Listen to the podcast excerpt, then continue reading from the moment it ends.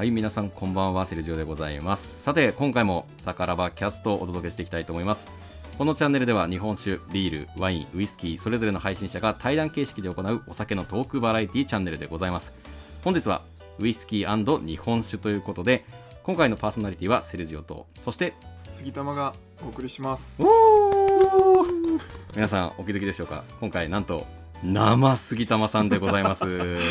対面でやっております。今日はですね私のあの自宅で実は、はい、あの収録をしておりましてもうねウイスキーやら日本酒やら美味しくいただきながら今日は お届けしていきたいと思うんですがお酒もりもりで。もりもりでいきましょう、はい、そしてこちらはですねあの各週にそれぞれパーソナリティが変わってやっていくんですが1月は私がそれぞれビール日本酒ワインの配信者の方と交代でパーソナリティとしてお届けしていきますので今日はゲストが杉玉さんということで今日はねウイスキーもしくは日本酒の話をがっつりとお届けしていきたいと思います、はい、よろしくお願いします。よろしくお願いします。それでは今日もさからばキャスト最後までお付き合いくださいませ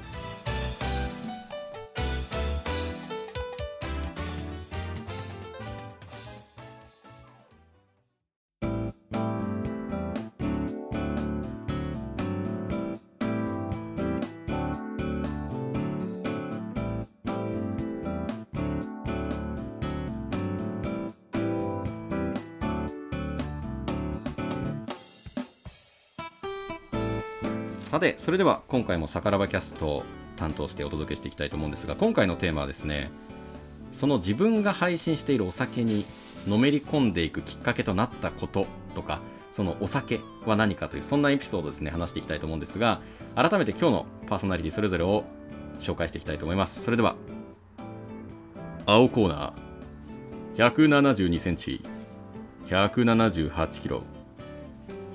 赤羽が生んだ泥酔侍。セルジオ赤コーナー。286センチ。198.00キロ。中洲が生んだ猫玉侍。あと中洲の帝王。杉玉。レフェリー小舟この試合はだいたい10分ぐらいか20分ぐらいお酒について語っていく肘あり顔面の肘ありグラウンドについての肘膝攻撃ありの MMA ルールとなっております。それでは5分3ラウンドファイということで。何それ？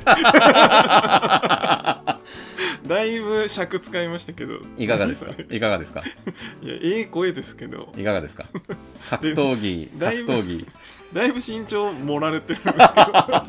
もはや自分で何センチって言ったかよく覚えてない。相当いろんなところで頭打ちそうなそうですね。レベルの大きさでしたけど、多分日常生活が非常に困難でいらっしゃるであろうと思って。いやそんなでかくない。ということで今日はですね、まあ、中洲が生んだ巨大な日本酒侍杉玉さんこと杉玉さんと一緒にですねウイスキーやら日本酒やらの話をしていきたいと思うんですがここからはちょっと真面目なねお話ということで。これはでももう1月だから皆さん明けましておめでとうございますなってるんですかね。ああそうですね。ハッピーニューイヤーということで、はい、皆さん、はい、ご機嫌いかがでしょうか？ご機嫌いかがでしょうか？今日は日本酒かけるウイスキーでちょっとテーマいろいろ迷ったんですけども多分それぞれがこうなんでしょうねお酒にそのどんな入り口きっかけになったかは人それぞれだと思うんですけど、うん、そこから今こうやって配信者で活動してるわけじゃないですか、うん実際そのルーツを振り返った時に今新年になって今年からそのお酒をちょっとこう極めていきたいって方もいらっしゃると思うんですよ、うん。うん、確かに、まあ、そんな方に向けてちょっとこうねあのモデルになるような そんないいですね、はい、歴史をちょっと語っていきたいと思うんですがちなみに杉玉さんが初めて日本酒を飲んだ時ってどんなシーンだったか覚えてますか？初めて飲んだのは多分やっぱり、まあ、大学の時もバスケをずっとやってて、はい、サークルやってたんでなんかそっちが先だったかな。なんかそれでこうなんだろう飲み放題とかでこう飲む日本酒とかのイメージがやっぱ強いですかね。確かに。銘柄とか何かってよくわかんないけど。あそうそうそう。あの冷酒ああ使うしかメニューに書いてないやつ。確かに確かに、うん、もう店員さんも何かよく分かってないみたいな。じゃあそ,、う。ん、そっか。どっちかっていうとじゃあ日本酒を意識して飲むっていうよりはまあ飲み放題に含まれてるからあそうですね。飲むみたいな。まあ、付き合いで飲んでたとかなんかそんあとはまあねちょっとこうやんちゃな飲み方をするときに日本酒が出てくるみたいなイメージの方が最初はやっぱ強かったですね。そっか。周りで日本酒でも好きな人とかいました？実際。えー詳しい人と詳しい人まあ好きな人はいましたね。なるほどなるほど。だけどなんかそれを飲みに行くとかやっぱりその学生ってそんなにお金もうんうん。なかったりするじゃないですか、そうですね。だからなんかそれを飲みに行くっていうよりはどっちかというとやっぱ食べ飲み法とか安く飲む方がやっぱ多かったかなと思いますね確かに。居酒屋さんでまあなんでしょう。3000円とか4000円ぐらいで。あそうそうそうそうそうそうそうでとりあえず生ビールしか書いてないし日本酒のコーナーは冷酒しか書いてない 冷し酒熱燗しか書いてないし。そうなんですよね。ウイスキーもハイボールしか書いてないしワインも赤白しか書いてないみたいな。そうそうそう。なんかそんなね。うん、そういうイメージがやっぱ最初お酒入りたてはやっぱそれが多かったなって。なるほど。気がしますね。えちなみに日本酒にはまる以前にこのお酒結構飲むなみたいなのってありました？このお酒好きだなみたいな。もう日常はビールですね。あビールなんですね、うん。なるほど。あの親もやっぱビールはよく飲んでたので、まあ、それの付き合いで、まあ、普通にあのアサヒのスーパードライみたいな。スープドライ。ええ声 そうなんかそういうのを飲んでたって感じですね。なるほど。じゃあビールとか、まあ、お酒自体も普通に結構そんな違和感なく飲めるようになって。そうですね。お酒自体は飲んでました、なるほどなるほど。でそこから日本酒はまあ居酒屋さんの飲み放題メニューにある感じで。そうですね。なんか以前話した時に覚えてるのがあんまりこう好きな方から入ったわけじゃないっていうのを聞いたんですけどあそうそうそうそうなんですよ。の話をちょっともう一回教えてもらってもいいですか？あそう僕はそそのやっぱりそのお酒飲み放題とか、はい。そういうのから入ったんで、うんうんアルコールのなんていうんですかね酔うために飲む、うん。うんなんかアルコール強いやつみたいなやっぱイメージで、まあ、美味しく飲むものっていうイメージがやっぱなかったんですよね。だからなるほど。でなんかいっぱい飲むから気持ち悪くなるし。なんでそそういうイメージがやっぱ強くて日本酒ってやっぱ嫌いだったんですよね。どっちかというと、まあ、それだったらビールの方がいいやっていう感じ。そのアルコール度数的にもね、はい。っていうのが一番最初の日本酒のイメージですね。まあ美味しくも美味しいとも思わないしみたいな。ああそっか嫌いになっちゃってるんですよね一回そういう意味では。そうですね。もうなんか日本酒いいいいっすみたいな。まあ、なんかこういい悪い言い方するとちょっと罰ゲーム的なあそうそうよですです、ね。もう罰ゲームのお酒っていうあ感じでしたね。あそうですよね。焼酎のボトルとかもそうだしウイスキあーーのボトルとかとかあとね誰かが頼んだかよくわかんないけど か缶が来たりとかしてね。そうそうそう。なんかとっくりがいっぱい並んだりするじゃないですか。確かに確かに確かに。そっか日本酒は確かにでもハマるきっかけって何なんでしょうね？そうですね、まあ、僕の場合で言うと、はい。まあ、それも大学の時なんですけどあの研究室の先生がめちゃくちゃお酒好きで、うん。週何回も連れてお酒飲みに連れてってくれる感じだったんですけど なんていい先生だ でも1回行くと夕方5時から夜中の2時ぐらいまで 行くんですけどそれでそれだけ身長が大きくなっいやいやそこで飲みたわけじゃないた身長は関係ないと。身長は関係ない。なるほど。でそこであの夜中の12時とか1時ぐらいに絶対に行く店があって、そこが日本酒専門の立ち飲みの居酒屋なんですよ。いいなあ。でその周りの飲食店とかもみんなそこに閉店後来るみたいな、えー。本当にこういいお店。なるほど、でもう本当ぎゅうぎゅうなんですよね。そんなにカウンター席ないのにめちゃめちゃぎゅうぎゅうで行くとこなんですけどでそこで飲んだ一杯がめちゃくちゃ美味しく感じておう。あ日本酒ってこういうのもあるんだったら全然飲めるなみたいなのがあって、まあ、そこから日本酒飲むようになったっていううのはありーん。あますね。じゃあちょっとこう罰ゲーム的であんまり飲みたくなかったけど結構人から勧められた影響というか連れてってもらったりとか。あそうそうですそうです。自なるほど。分で自発的に行ったんじゃなくて、うん。まあ、付き合いというか一緒に行っててみんなが美味しいって言うから一緒に行って飲んだっていう感じです。いやもうその後はさぞその先生に可愛がられたんじゃないですか。まあでも本当なんか34人で連れてってもらって学生3人と先生みたいな感じで。あれその時は今はね福岡で聞きざ福岡聞き酒師として活動されてますけどその時はどちらにいらっしゃった時ですか、あそれは神戸にいた時であすね。神戸なんですね、はい、なるほど。出身大阪で、はい。大学は神戸に行ってたんで。なるほどなるほど、はい、そっちのまあ神戸もね灘のお酒いやでもうまさしくまさしく。酒の頃なんでめちゃくちゃ日本酒は多いんですけど。いや聖地ですもんねだってそうそうですそうです。なんでまあそういうのもあってこう日本酒のお店っていうのは多分結構あったんじゃないかなと思うんですよね。今思うと。いい環境だったんですねそう考えると。あそうですね。ちょだからそこが、まあ、日本酒にはまりやすい環境ではあったのかもしれないです。なんで一緒に連れてってもらってた友人まあ後輩もいたんですけど、はい。その2人はめちゃめちゃ日本酒好きだったんですよ。あそうなんですね。だから銘柄をめっちゃ言うんですよ。なるほど。で僕知らないし。もう業界用語をやりとり そうそうそう。僕知らないしあー。まあなんかめっちゃ美味しいって思うのもまだ出会ってなかったからまあ一緒に行ってちょっと飲むみたいな感じだったんですけど。なるほど。でまあなんかやっぱ普通のその飲み放題の日本酒に比べればやっぱそこで飲む熱燗とかは全然飲めるなって思ってたんですけど、まあめっちゃ美味しいかなっていうところはまだ見つかっ最初はすぐには見つからなくて、はい。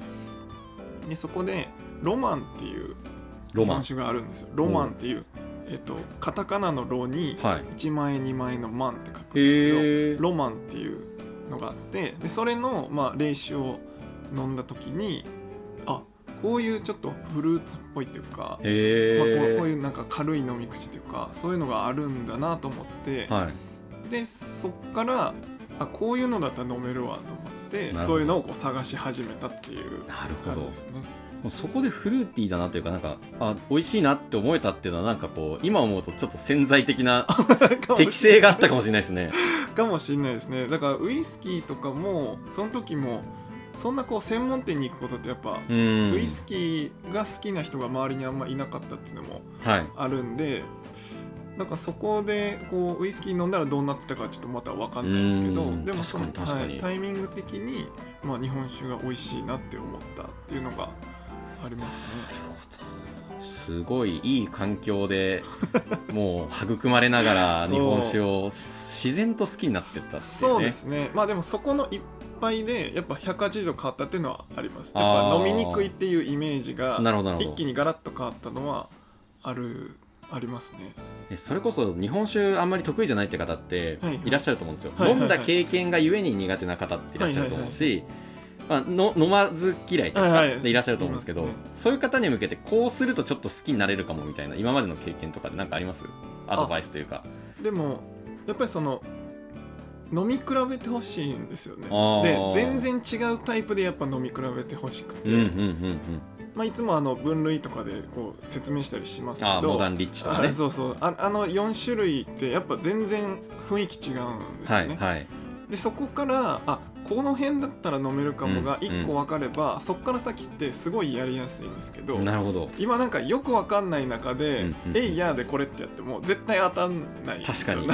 よく分かんなくてダーツ投げそうちゃってるそうからね的がないのにそれを探せってやっぱ難しいんでまああそれこそやっぱ知ってる人と一緒に行くのが一番いいしまあ今はねそのコロナとかもあるんでなかなかこう回し飲みできないかもしれないですけど、確かに確かに。まあでもやっぱ3種類でもいいんでこう全然違うタイプを、まあ、スッキリ系とフルーティー系と、まあ、あのなんか熱燗向きのやつとかでこう試してみた時に多分人それぞれ全然うん。あの飲めるとこって違うと思うんですね。特にアルコールを全然飲んあんまり飲まない方と、はい。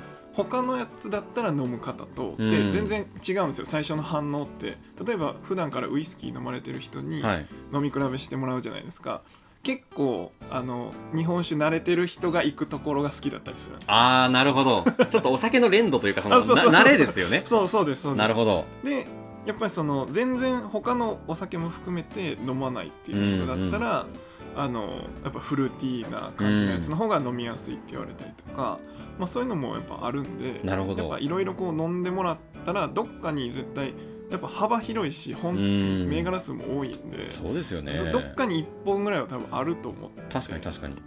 でもやっぱ一回飲んで苦手だなって思ったらそこから次飲みたくなくなるじゃないですか。そうですねそうですね。もう行こうとは思わないですよね そりゃ。なんでそれはまあやっぱ自分がその知ってる人そのうん。どういう日本酒の飲み方すればいいとか、まあちょっと聞いたらあじゃあこれ飲んでみてみたいな、うんうん。そういうアドバイスができる人とか、まあ、そういうお店とかそういうのを、はい、選ぶとまあ飲みやすくというかはい。あの見つけれるんじゃないかなと思ったりしますね。ああじゃあとりあえずまずはもし一回飲んでみてダメだったとしてもまあちょっと諦めずにあそうそうそうもう一回ぐらいもう一回だけワンチャン 欲しいなと。はいもう一回。で、まあ、お店をちょっと違うはいところにすると、やっぱお店でも店員さんの好みってあるじゃないですか、うんうんありますね。揃えてるものとかも違いますもんね、だしもう店員さんも人間だから、うんうんその味の味覚のあれって全然違うから。確かに。だから自分の好みとドンピシャの店員さんがいるようなところがあれば、まあ一番いいんですけどそれを分かってくれる店員さん。ああそれはそうですよね。自分の好きな好みの味が提供されてるあ飲食店しかりそうですそうです。そういうねお店しかりってあると思いますけど、そっか。確かにそれだったらありえるかもしれないいや僕も今なんかすごい聞いてて思ったのが最初ウイスキーってやっぱちょっと罰ゲーム感覚で飲まれるところがあって、ーはいはいはい度数が高いからとりあえずショットでみたいなのはいはいはいがあるじゃないですか、そういうのって。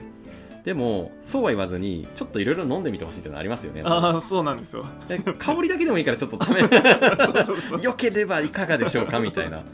本当に舐めるだけでいいからみたいな。ねせっかくだって日本に住んでるわけだし、あそうなんで日本まあそれこそ都道府県すべてくらいにあるわけじゃないですか、はい酒蔵とかが、はいはいそこは日本人でいることの一つの得でもありますよね。そうですね。やっぱ日本の文化でもあるので確かに。なんか知っててほしいし、うん。まあ、1個ぐらいなんか好みが確かに。あってもいいんじゃないかなと思って。なるほど。いやーいいですね。今すごい日本酒のお話を今いろいろ聞いてたんですけどなんかそのルーツになるものって多分ね皆さんいろいろあると思うんですけど僕も実はウイスキーでやっぱハマったのがすごくメジャーなんですけど山崎うん。は飲んだことありますか？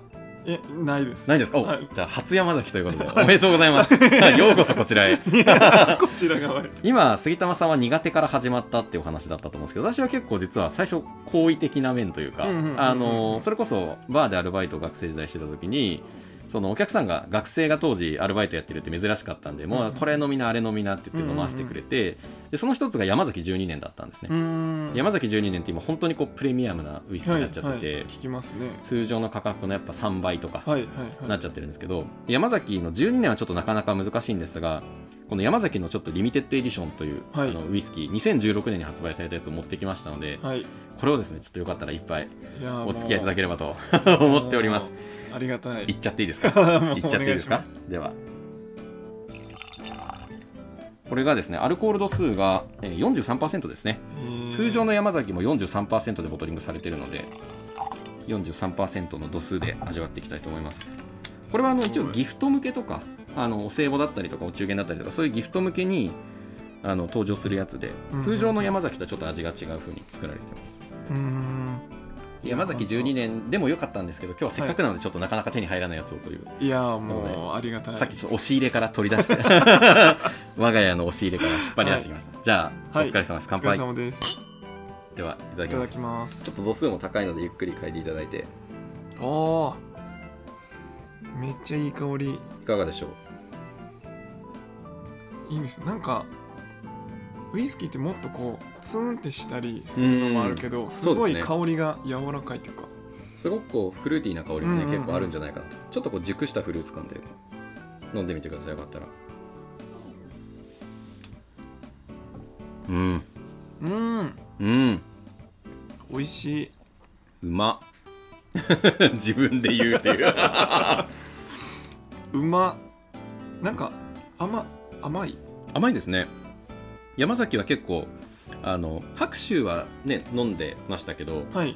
山崎ってもうちょっとこう骨太な感じというかはいはい結はいはい。構芯がしっかりしてる感じで、うんうんうんうん割とちょっとこう桃っぽい感じとか柿っぽいイメージがはいはい。ベースであるんですよね、うんうんうん。とかあとちょっとココナッツ系のイメージ、はいはいはい。どうでしょう、えー山崎初山崎めっちゃ美味しいです。初山崎でこれは贅沢なデビューを しちゃいましたね。すいませんリスナーの皆さん。いただいております。ちょっと前まではね全然手に入ったんですけど最近の20年とか21年とか毎年出てるリリースはどんどん手に入りにくくなってて、あこれ毎年出てるんですか？山崎のリミテッドエディションって毎年出てます。今もうデザイン変わっちゃったんですけどあこういうねそうなんですね。あの吹き吹き付けっていうんですかねこう、はいはいはい。はい。ボトルに直接印字するような形のデザインで、かっこいいですねデザインも。そうなんですよ。やっぱ山崎ってこう漢字ではい、書かれててやっぱ海外の人からもすごく、うん。ね刺さるデザインだとは思うんですが。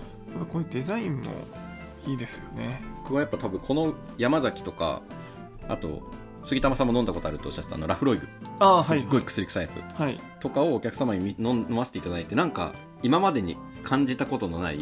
香りや味わいを生涯こううわーって全身で受け止めた時に あれなんかウイスキーちょっと美味しいじゃんみたいな。えー、全然違和感るなく受けたのが最初でしたね。いや美味しい。いい香りですよね。うん。この香りだけでずっと嗅いでた。ああのなんか言ってませんでしたっけ？はい。あの朝に。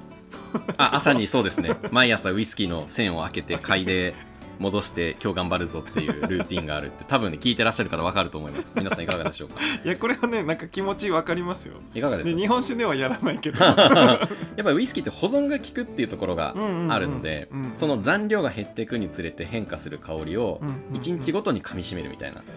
今日はこんな感じなんだね母みたいな。相当変態です。いやお酒への愛はねやっぱもう私たちは本当かなり強いですから。はい、いい意味ですからね変態変態ってのはね 変態という名の紳士。ですからええ。ええ。ええそういうことですよ。やっぱそう考えるとこうあれですね。最初はお互い好きとか、まあ、苦手があったにせよ、どっかでこう美味しいものに出会ったっていうのは、うん、そうですね。それありますね、ね、あるってことですよね。はい。その最初ねやっぱどっから入るかで僕はその180度変わったおかげで、うん、まあギャップのおかげで入ったパターン。なるほどなるほど。多分セルジャさんは逆で、まあ、ある程度好意的だったけどそ,、ね。っからさらにブーストかけられた。すげーってなって。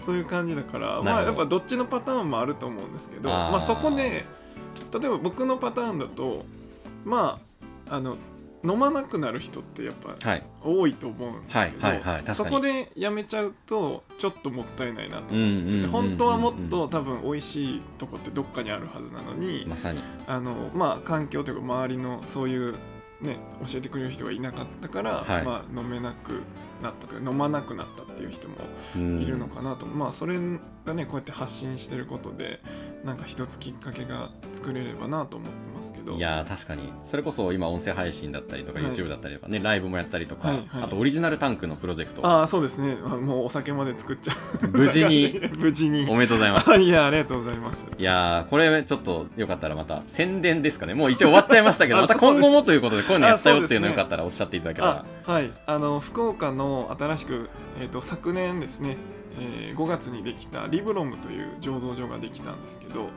えー、とそこでそこの方とまあいろいろ話してるう中でん。やっぱ日本酒の入り口になるお酒作りたいよねってまあなりたいよねっていうのうんうんうん。がこうずっとあってでその意気投合したんであじゃあちょっとリスナーさんとかあの視聴者の方と一緒に、もう丸々タンク1本作っちゃいましょうみたいな。一緒にやりましょうよってなって。夢がある。でまあもう好き勝手リクエストできる、まあ、1本丸々で作って。であのそのお酒の名前をイロハっていう名前にして、まあ、今後こういろんな入り口になるとか、まあ、日本酒の醸造の過程を知ってもらうっていう、そういうイロハを教えるっていう意味で、まあ、イロハっていう名前でアマオを使った日本酒に発酵過程でアマオを入れるという。アマオですよ。皆さん聞いたことありますか？アマオを日本酒に入れるって。いうもう5キロ入れましたからね。5キロ？5キロ。しかもねだいぶこだわって選んだということで。はい。でそれこそイロハっていう名前の通り杉田さんはその日本酒嫌いから始まったわけですけど、そこからあこういうのもあるんだっていうちょっときっかけにもなりそうな。ああそうですね。ねまさに。あそうまさに。あの本当に日本酒飲まない人に飲んでもらってこれ飲めるって言われてめっちゃ嬉しかったんですあー素晴らしい。そう。でもそういう一本がやっぱあのいろんなところででき出てきて、まあ、それはこう多分教える人もしかりあの作る人もしかりそういうのがこうどんどんできていけば、あのいろんなねその僕みたいに、うん。まあ別に資格とか取らなくてもいいけど、まあ、楽しんでくれる人が増えれば確かにいいなと思いますね。それこそ本当私たちは入り口は違えどもその出会ったターニングポイントってやっぱ美味しいものに出会ったってところがあると思うので、共通するのはやっぱそのいろいろ飲んでみてほしいっていうああそうですね。ところですかね。はい、諦めずに。そうですそうです。であの分からなければやっぱあの知ってる知ってる方にもういろいろ教えてもらう。っあ確かに。頼るっていう頼るのもしてほしい。なかなか聞けないかもしれないそうですねそうですね。なんかお高い人とかじゃなくて、うんうんうん、あの専門家だから聞きにくいとかじゃなくて確かに。もうどんどん聞いていろんなものを飲んでもらうっていうのがまあ一番いいかなといやまさしくこうお酒これから今年新たなお酒チャレンジしてみたいという人にとってはすごくこの杉玉さんの経験はあ自分自身もじゃあこういうふうにやってみようかなっていう一つのね、ステップ、はい、きっかけになるんじゃないかなと思います、はい、そういう方が増えてくれると嬉しいですね。いやありがとうございます。ちょっとだいぶ熱く語り合いましたね。だいぶ。お互いのちょっとストーリーが、はい、杉玉さんのヒストリーが。ヒストリーがだいぶ ありがとうございました本当に。はい